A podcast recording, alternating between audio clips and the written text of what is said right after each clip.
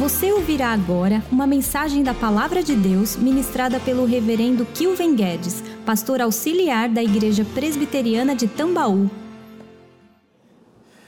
Hakuna Matata.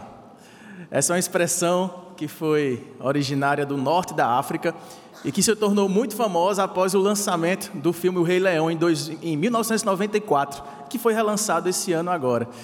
Não se preocupe que eu não vou dar muito spoiler sobre o filme para quem é, por mais inacreditável que pareça, eu nunca tenho assistido.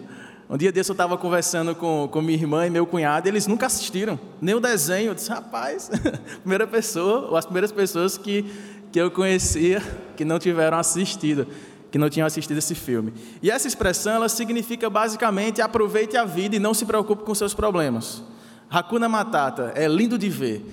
Não, se, não precisa se preocupar, não precisa pensar sobre os seus problemas, apenas coloque-os debaixo do tapete e vá aproveitando a vida. E busque o máximo de prazer possível. Aproveite o seu dia e não se preocupe com os seus problemas.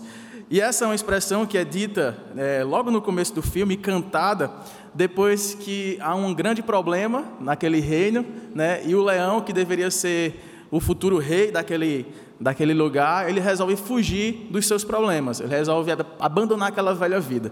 Né? E aí, essa música que vai sendo cantada, Hakuna Matata, Hakuna Matata, tenta pregar um modo de vida simples. Não precisa se preocupar tanto com as coisas, se dedicar tanto, resolver problemas, apenas viva. Apenas deixe a vida te levar, coma, beba, se divirta, faça amigos e não se preocupe com os problemas. E esse tipo de simplicidade que o Hakuna Matata tenta é, pregar durante o filme, ele é combatido em algum momento depois que acontece um encontro que eu vou deixar para contar no final, mas não vou estragar tanto assim o spoiler daqueles que ainda não assistiram. Mas a verdade que eu queria trazer nesta manhã é fazer esse contraste que o filme faz bem entre esse tipo de simplicidade que acaba escravizando o homem em si mesmo, com o tipo de simplicidade que o evangelho nos traz. Aquele tipo de simplicidade da vida levada de maneira irresponsável acaba escravizando o homem, mas o tipo de simplicidade que o evangelho nos traz, ele é libertador e nos traz uma nova vida. E é para isso que eu queria convidar os irmãos a abrirem lá em Romanos, capítulo 1, para juntos meditarmos acerca dessa simplicidade do evangelho que é para nós tão poderosa e tão transformadora. Romanos capítulo 1, dos versos 1 a 7. Diz assim a palavra do Senhor. Paulo, servo de Jesus Cristo, chamado para ser apóstolo, separado para o evangelho de Deus, o qual foi por Deus outrora prometido por intermédio dos seus profetas nas sagradas escrituras, com respeito a seu filho o qual, segundo a carne, veio da, de, da descendência de Davi e foi designado Filho de Deus com poder, segundo o Espírito de Santidade pela ressurreição dos mortos, a saber, Jesus Cristo, nosso Senhor, por intermédio de quem viemos a receber graça e apostolado por amor do seu nome, para obediência por fé entre todos os gentios, de cujo número sois também vós, chamados para serdes de Jesus Cristo a todos os amados de Deus que estais em Roma, chamados para ser de santos, graça a vós outros e paz, da parte de Deus, nosso, nosso Pai, e do Senhor Jesus Cristo. Amém? Oremos uma vez mais ao Senhor. Nosso Deus e maravilhoso Pai, obrigado por tua palavra, Senhor. Obrigado por poder te cultuar. Obrigado por poder cantar louvores a ti. Obrigado porque podemos orar sabendo que o Senhor nos ouve e nos responde segundo a tua preciosa, bendita, soberana e maravilhosa vontade. E pedimos que a tua vontade se cumpra nesta manhã em nosso coração, de modo que sejamos edificados através da tua voz, alimentando a nossa alma. E que esse texto, ó Pai, fale aos nossos corações e seja aplicado à nossa vida, de maneira que experimentemos esta transformação que só o Evangelho de Jesus Cristo pode fazer conosco. Nós assim oramos ao Senhor e te agradecemos. Em nome para a glória de Jesus. Amém. Irmãos, quando Paulo escreve esta carta, ele tem alguns propósitos em mente. Um deles é que ele possa promover a unidade entre judeus e não judeus na igreja que era localizada no centro do Império Romano, a cidade de Roma. E quando Paulo escreve a essa igreja buscando esta unidade, ele traz como fundamento desta unidade da igreja a própria pessoa de Jesus. E ele fala muito acerca de toda essa carta, da unidade de Cristo com os pecadores salvos. De modo que eles se fazem um com Jesus e por isso mesmo promove esta unidade como um só corpo, do qual Cristo é o cabeça. E por causa desta unidade com Cristo, desta união com Jesus, eles tinham agora não apenas justificação dos seus pecados, nenhuma condenação há, como cantamos para aqueles que estão em Cristo Jesus, mas não somente eles são justificados dos seus pecados, mas eles também são santificados e capacitados a proclamar as boas novas desta, desta salvação para outras pessoas. Então, Paulo escreve para uma igreja que não foi ele que fundou, nós não temos a informação exatamente de quem foi, mas é uma igreja formada por judeus e por não-judeus, que agora precisavam estar alicerçados sobre o firme fundamento de Cristo. E estando unido a Ele, eles seriam um só corpo e serviriam glorificando a Deus, porque esta é a finalidade da igreja: é proclamar a salvação em Cristo Jesus, glorificando a Deus Pai. E quando ele escreve esta carta, ele também tem um motivo missionário, é porque ele queria buscar o apoio desta igreja de Roma para que de lá ele fosse enviado para a Espanha e para outros lugares para alcançar pessoas que ainda não conheciam o Evangelho de Jesus. Então o apóstolo Paulo traz um teor teológico bem fundamentado durante toda a sua carta, mas aplicando esse conteúdo à vida prática daqueles irmãos, para que eles pudessem crescer em santidade, em unidade na fé e na proclamação das boas novas do Evangelho. E aí, irmãos, é nesta simplicidade do Evangelho que ele começa a sua carta, de modo que ele está demonstrando aqui este poder de Deus para a salvação por meio de uma simples mensagem que, por outro lado, é extremamente transformadora, é poderosa. E ela é poderosa porque, em primeiro lugar, a sua natureza é divina. Veja novamente o verso primeiro. Paulo, servo de Jesus Cristo, chamado para ser apóstolo, separado para o evangelho de Deus. Paulo, como sempre, ele se identifica no começo da carta, mas a primeira coisa que ele traz à tona é quem ele é, qual a sua identidade. Qual a primeira frase que ele utiliza? Paulo, servo de Cristo. Antes de ser apóstolo, Paulo é servo de Cristo. Domingo passado, à noite, nós compartilhávamos aqui acerca da identidade, de quem somos nós diante de Deus. E a primeira coisa que nos identifica com Cristo é nos tornarmos servos dele, admitirmos que há um Senhor sobre nossa vida. E Paulo sabia disso, porque Paulo era alguém que conhecia a lei, mas andava escravo dela e escravo do pecado que o prendia. Mas ao conhecer Cristo e ser libertado, ele se torna agora escravo não da injustiça, mas se torna servo da justiça em Cristo Jesus. E quando ele explica lá no capítulo 6, mais adiante, acerca desta obra que lhe aconteceu e que também acontece com todos aqueles que ouvem a pregação e creem no Evangelho, é que ele se uniu a Cristo de uma forma que ele foi morto com Cristo na cruz e também sepultado por três dias e ressuscitou ao terceiro dia, não mais como escravo do pecado, mas como servo da justiça. E depois que ele se identifica como servo de Cristo, ele diz: Eu sou chamado para ser apóstolo. Eu fui chamado para ser enviado. Eu fui chamado para, sendo igreja, ir para fora, proclamando aquilo que aconteceu comigo por meio de Cristo, para que outras pessoas também experimentem esta transformação. E depois ele fala que ele foi separado para o evangelho de Deus. Essa expressão aqui, evangelho de Deus, diz respeito a um pertencimento. O evangelho pertence a Deus mas também fala da procedência do evangelho. Na preposição aqui, isso significa que o evangelho ele vem do próprio Deus. A ideia é que a natureza do evangelho não é humana. A natureza do evangelho não é a igreja. A natureza do evangelho é o próprio Deus. O Deus que é eterno, o Deus que é poderoso, o Deus que é gracioso, o Deus que é a expressão máxima do amor, da justiça, da misericórdia, de todo o poder, é aquele que é o próprio Evangelho. Ele é a boa notícia para pecadores que se arrependam e que sejam salvos. De modo, irmãos, que lá no versículo 16, um texto bastante conhecido, inclusive os versos 16 e 17 foram fundamentais para a conversão do grande reformador Lutero, quando ele lia a Bíblia e descobriu que o justo não viveria pela lei, mas pela fé, é porque o verso 16 diz que nós não nos envergonhamos do Evangelho porque ele é o poder de Deus. Veja, poder de Deus, um poder que pertence a Deus e que é derivado de Deus, que procede de Deus. Para que este poder? Para a salvação de todo aquele que crê, do judeu e também do grego, visto que a justiça de Deus se revela no evangelho de fé em fé, como está escrito: o justo viverá por fé. Então veja que este evangelho é de Deus. E ele é o poder de Deus para quê? Qual o propósito? Para a salvação de todo o que crê. Talvez uma das mais simples e profundas definições acerca do poder de Deus, do dinamis de Deus, foi dada pelo outro reformador, dessa vez escocês, que deu origem à igreja presbiteriana, John Knox. Ele disse que o poder de Deus é a manifestação do Deus sempre presente. O poder é a manifestação do Deus sempre presente.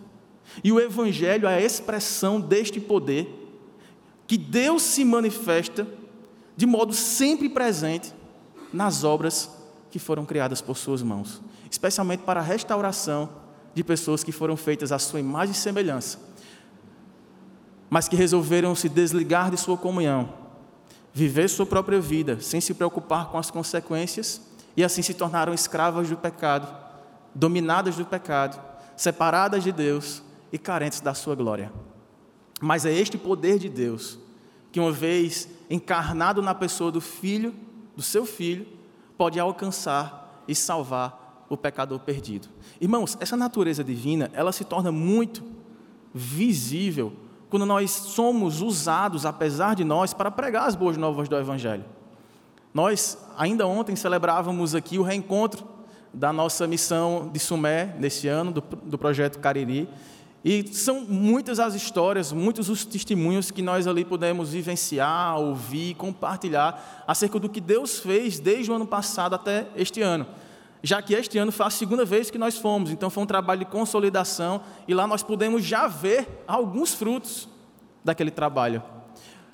Muitos missionários acabam ficando muito tempo pregando em um mesmo lugar e não conseguem ver os frutos. Às vezes a geração seguinte, um outro pastor, um outro missionário que chega que colhe os frutos. Mas Deus nos deu esse privilégio de já um ano depois voltar lá e já ver alguns desses frutos. E era interessante perceber como esta mensagem ela tem uma natureza divina.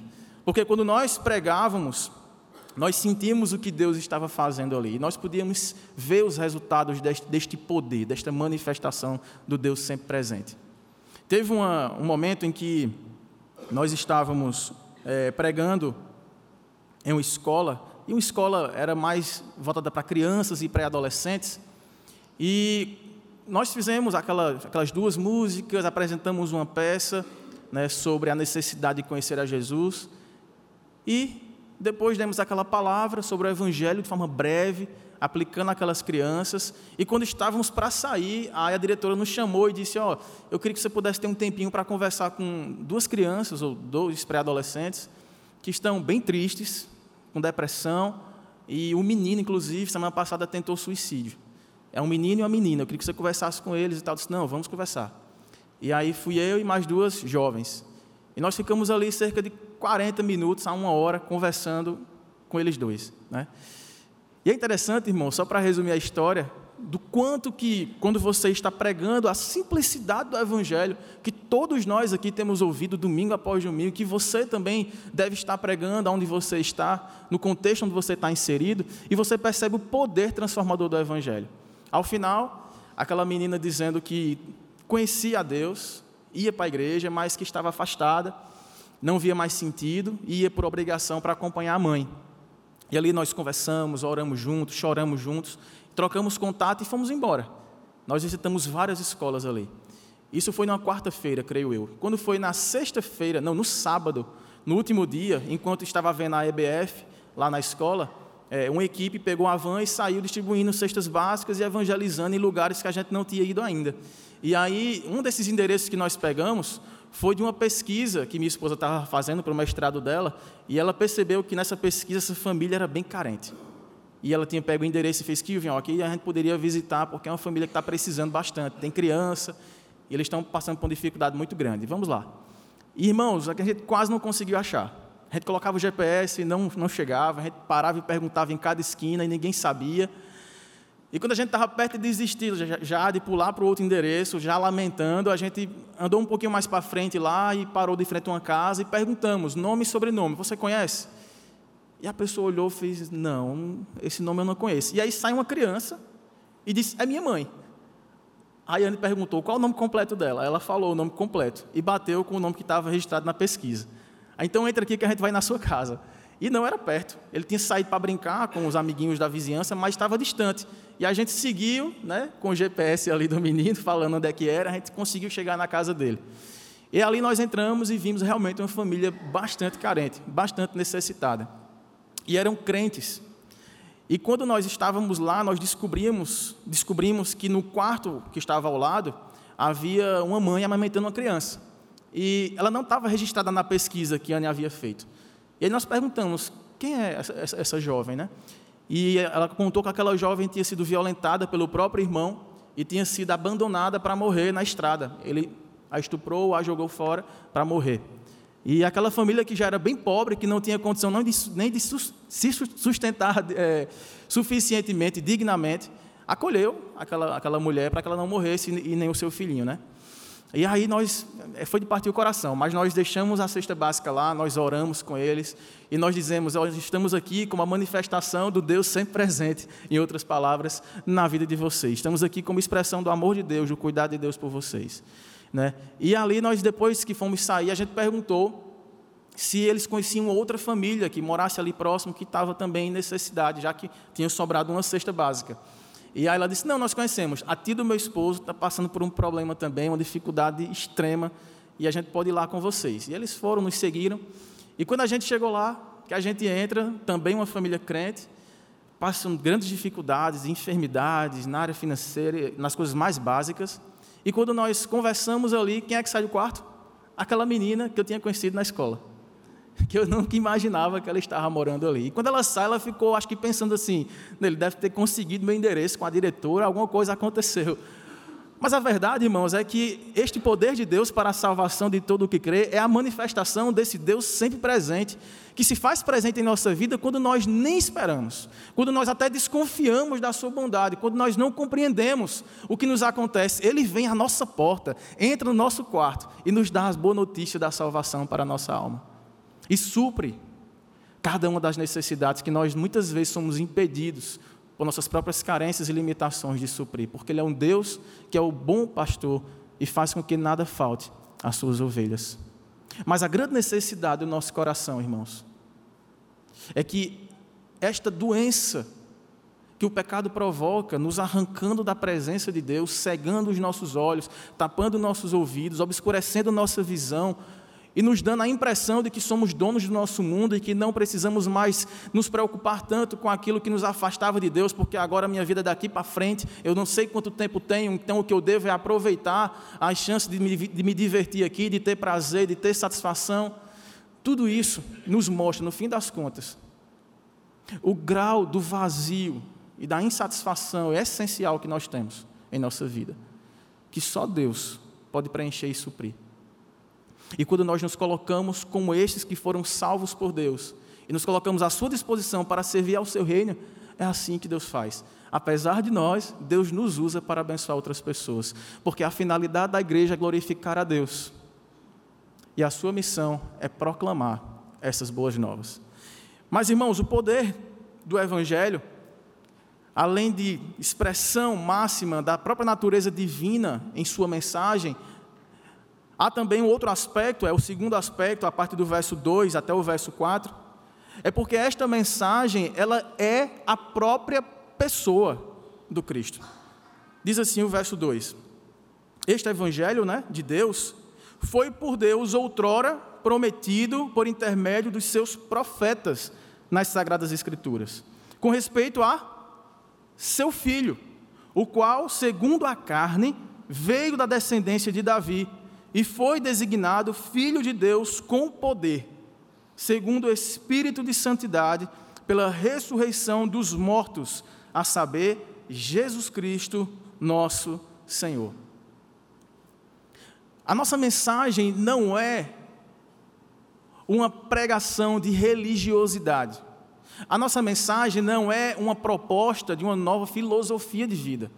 A nossa mensagem não é meramente um conto, uma mitologia, algo imaginário, bons conselhos para se viver aqui.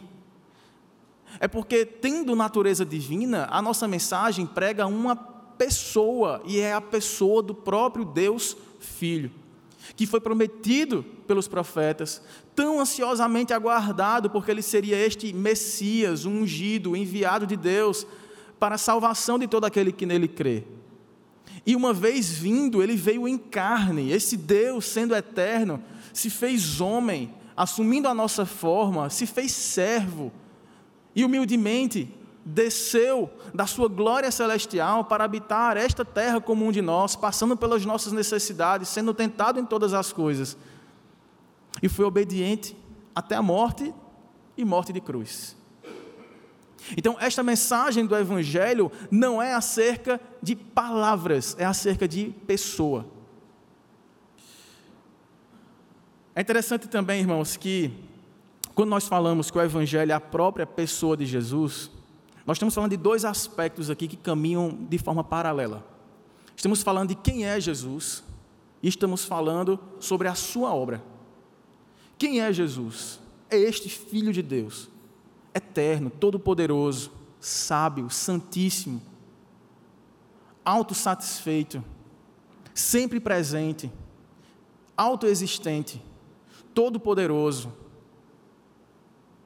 mas que se fez homem obediente, sem pecado. E quando nós olhamos para Ele, nós vemos esta obra da unidade com a igreja, descobrimos que Ele é o cabeça da igreja. Agora, quando nós olhamos para a Sua obra, é porque Ele é eterno, que a Sua obra também é eterna. Então, uma vez que Ele morreu pelos nossos pecados, foi de uma vez por todas. A Sua obra foi se entregar como cordeirinho de Deus para ser ceifado em nosso lugar.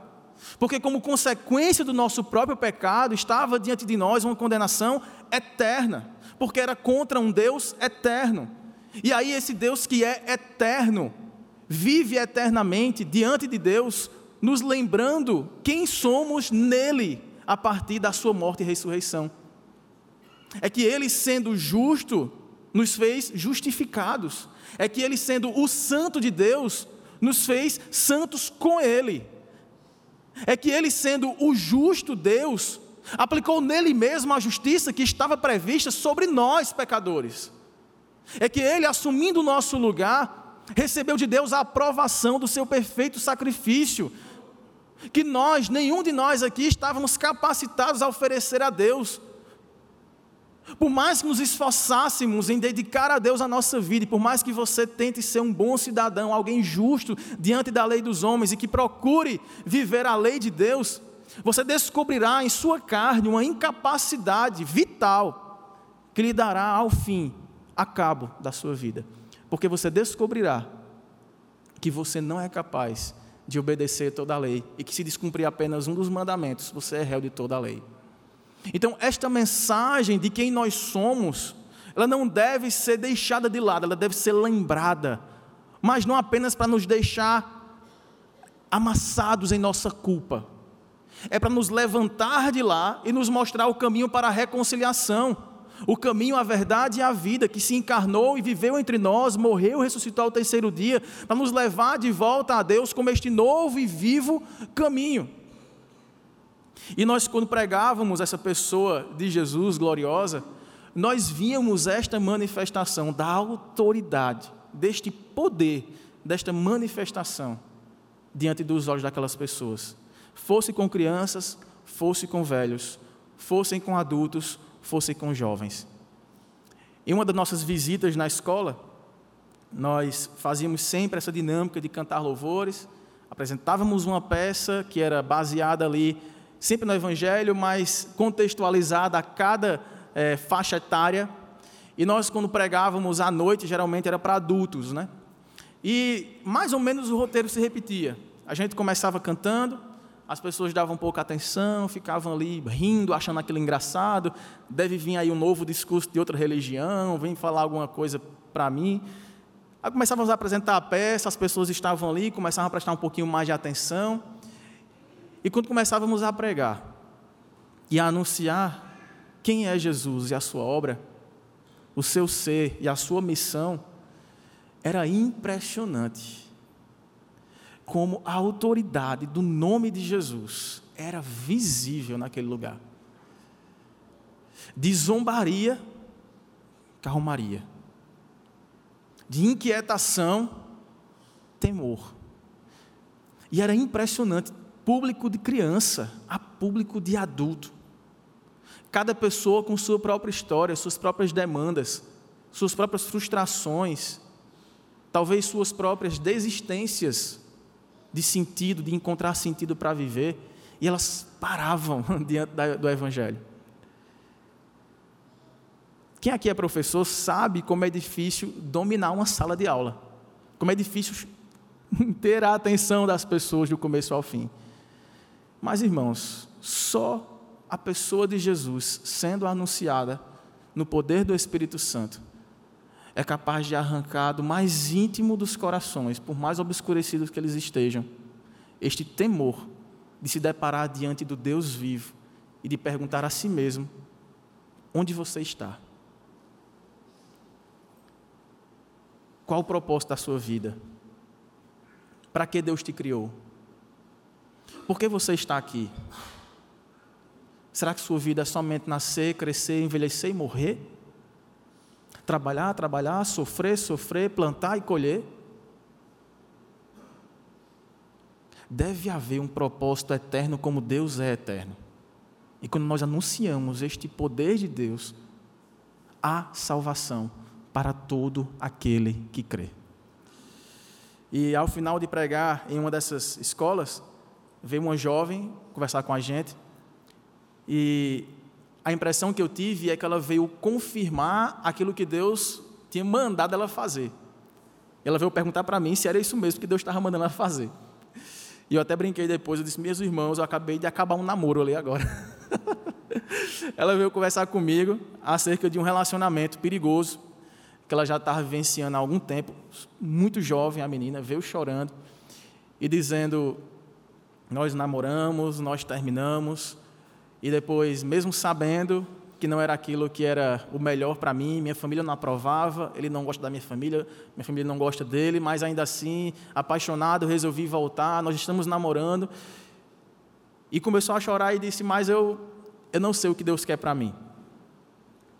Né, e ali, conversando com aquela jovem, e nós pudemos orientá-la de acordo com a palavra, a tomar decisões, a não colocar debaixo do tapete aquilo que precisa ser resolvido e não deixar que o tempo resolva aquilo que você precisa decidir resolver diante de Deus. Né? E nós ali oramos juntos e eu pude experimentar mais uma vez o poder da mensagem acerca da pessoa e da obra de Jesus. É porque este poder, irmãos, ele flui de uma natureza divina. O próprio Deus é o Evangelho.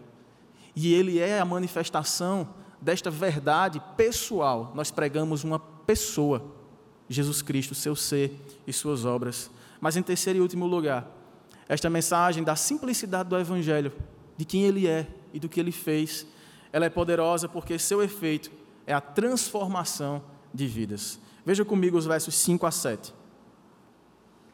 Por intermédio de quem? De Jesus, viemos a receber graça e apostolado por amor do seu nome, para obediência por fé entre todos os gentios, de cujo número sois também vós, chamados para serdes de Jesus Cristo. A todos os amados de Deus que estais em Roma, chamados para serdes santos, graça a vós outros e paz da parte de Deus, nosso Pai e do Senhor Jesus Cristo. Por intermédio de Cristo Jesus, nós recebemos basicamente duas coisas: graça e apostolado. A graça, porque é justamente aquilo que não merecíamos receber: a presença perdoadora, salvadora de Deus, a justificação dos nossos pecados, uma nova história para se viver diante de alguém que já nos santificou diante dele, mas que está ainda nos santificando para sermos novamente conformados à sua imagem. Mas em segundo lugar, após receber esta graça, nós recebemos também apostolado.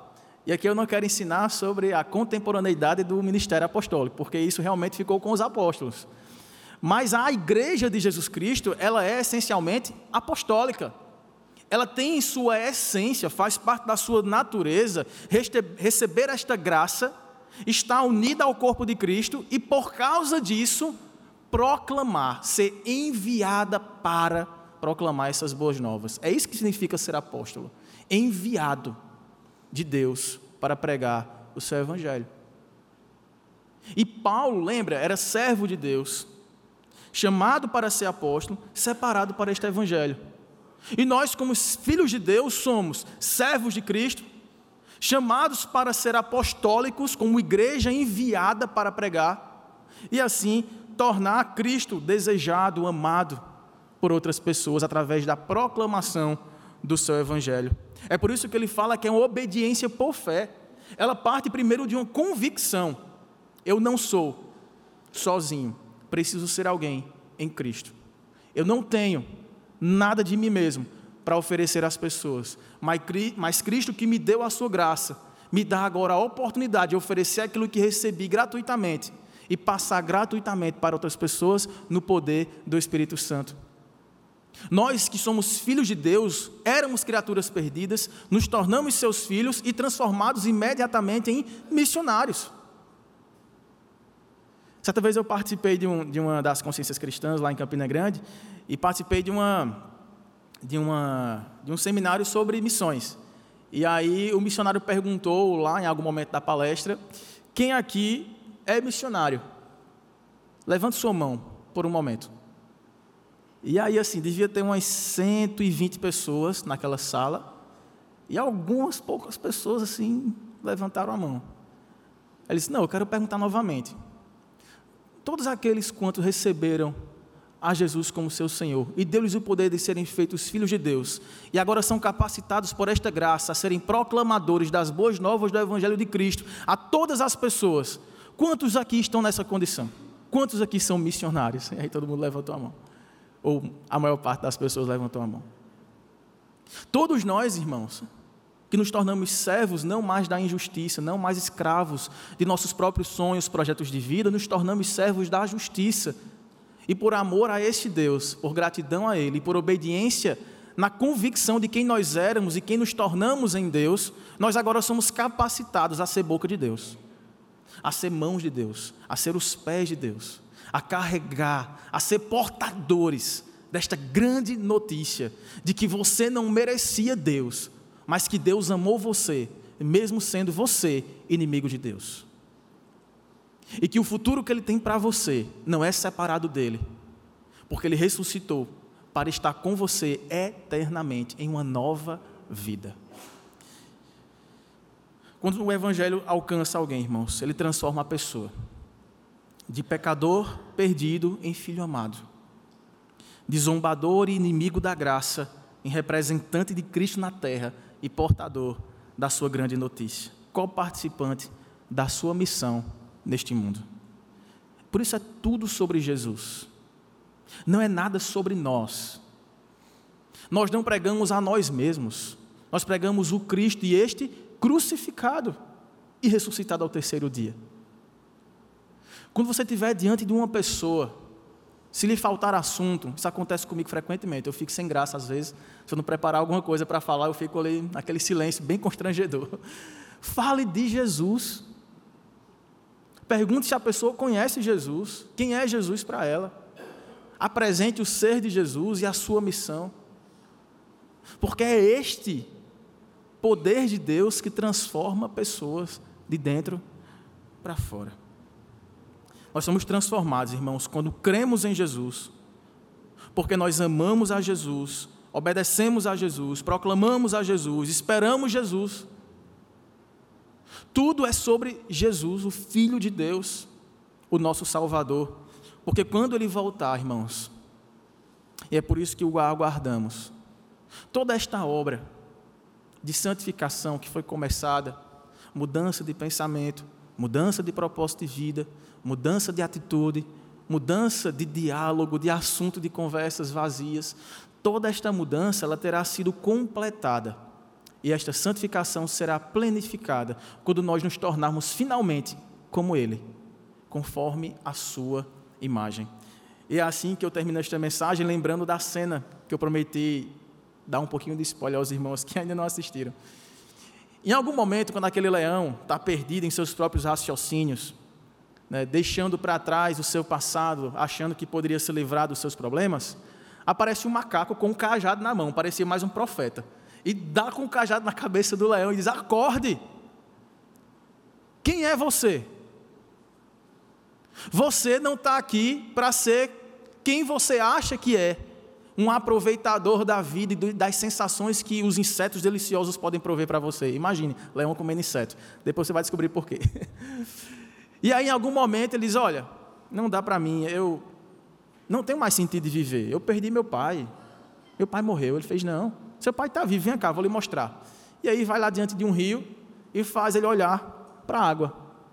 E olhando para aquela água, ele diz: Não, isso aqui sou eu. Ele diz: Não, isso aqui é o reflexo do seu pai. Ele vive em você. E aí o pai fala para ele: eu tenho prazer e orgulho eterno em você.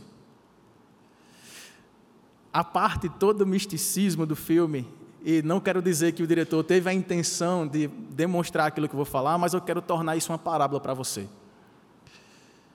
É porque Deus nos criou a sua imagem, ela está estampada em você, mas o pecado manchou esta imagem e colocou você distante, desafeiçoou você trocou o seu propósito por um outro carnal, temporário, que pode lhe trazer sensações bacanas hoje, mas que lhe trará um vazio de culpa,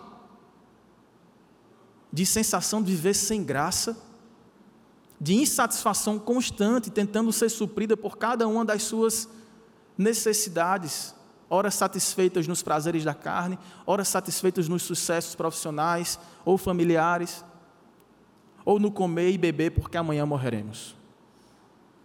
Este Deus nos chama para voltar e nos olhar diante do espelho e ver que nós fomos feitos à Sua imagem e estamos cada dia mais em Cristo, nos parecendo com aquele a quem deveríamos ser o reflexo. E ali, aquele leão é mandado para casa de volta para exercer aquilo que ele nasceu para ser, um governador para reinar, você nasceu para ser rei. Mas rei não é aquele que domina sobre todos, que de forma arrogante, como o tio dele queria ser, queria aproveitar-se das pessoas e não cuidar das pessoas. Rei é aquele que serve a todos. Rei é aquele que serve a ponto de dar a sua própria vida em favor de outros. Você não foi feito para ser governado pelo pecado. Você foi feito para ter domínio sobre o pecado. Isso só é possível estando em Cristo Jesus. Ele é o verdadeiro Rei.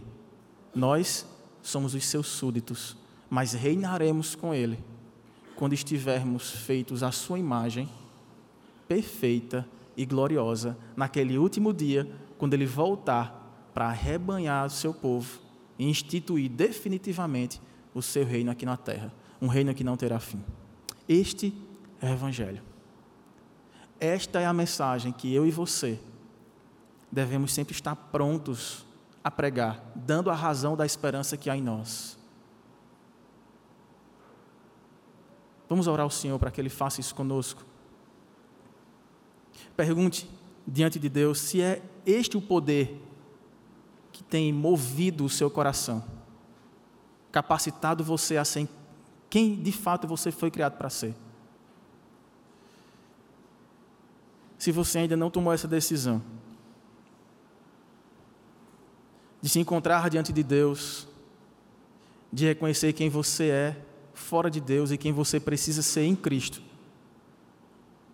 Talvez é uma decisão inadiável para você, porque você não sabe o que lhe acontece depois. Ao sair daqui, ao acordar amanhã.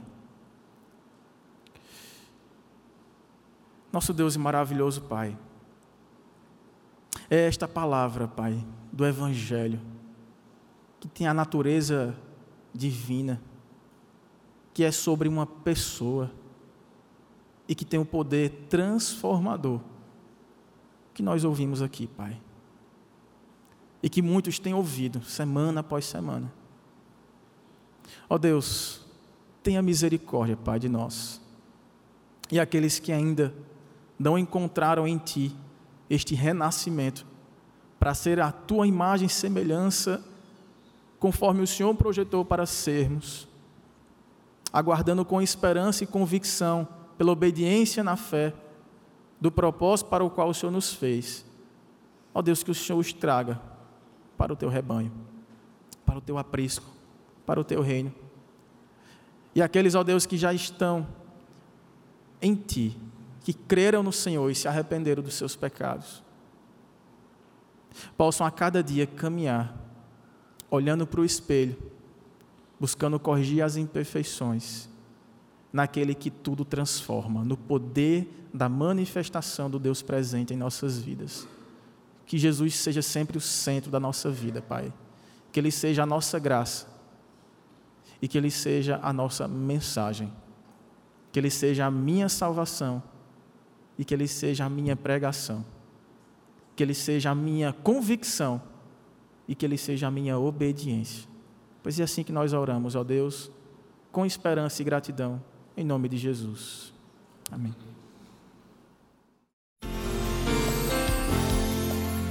Você encontrará mensagens como esta, além de outros conteúdos e informações, nos canais oficiais da Igreja Presbiteriana de Tambaú, no Facebook, Instagram e YouTube. Deus abençoe sua vida.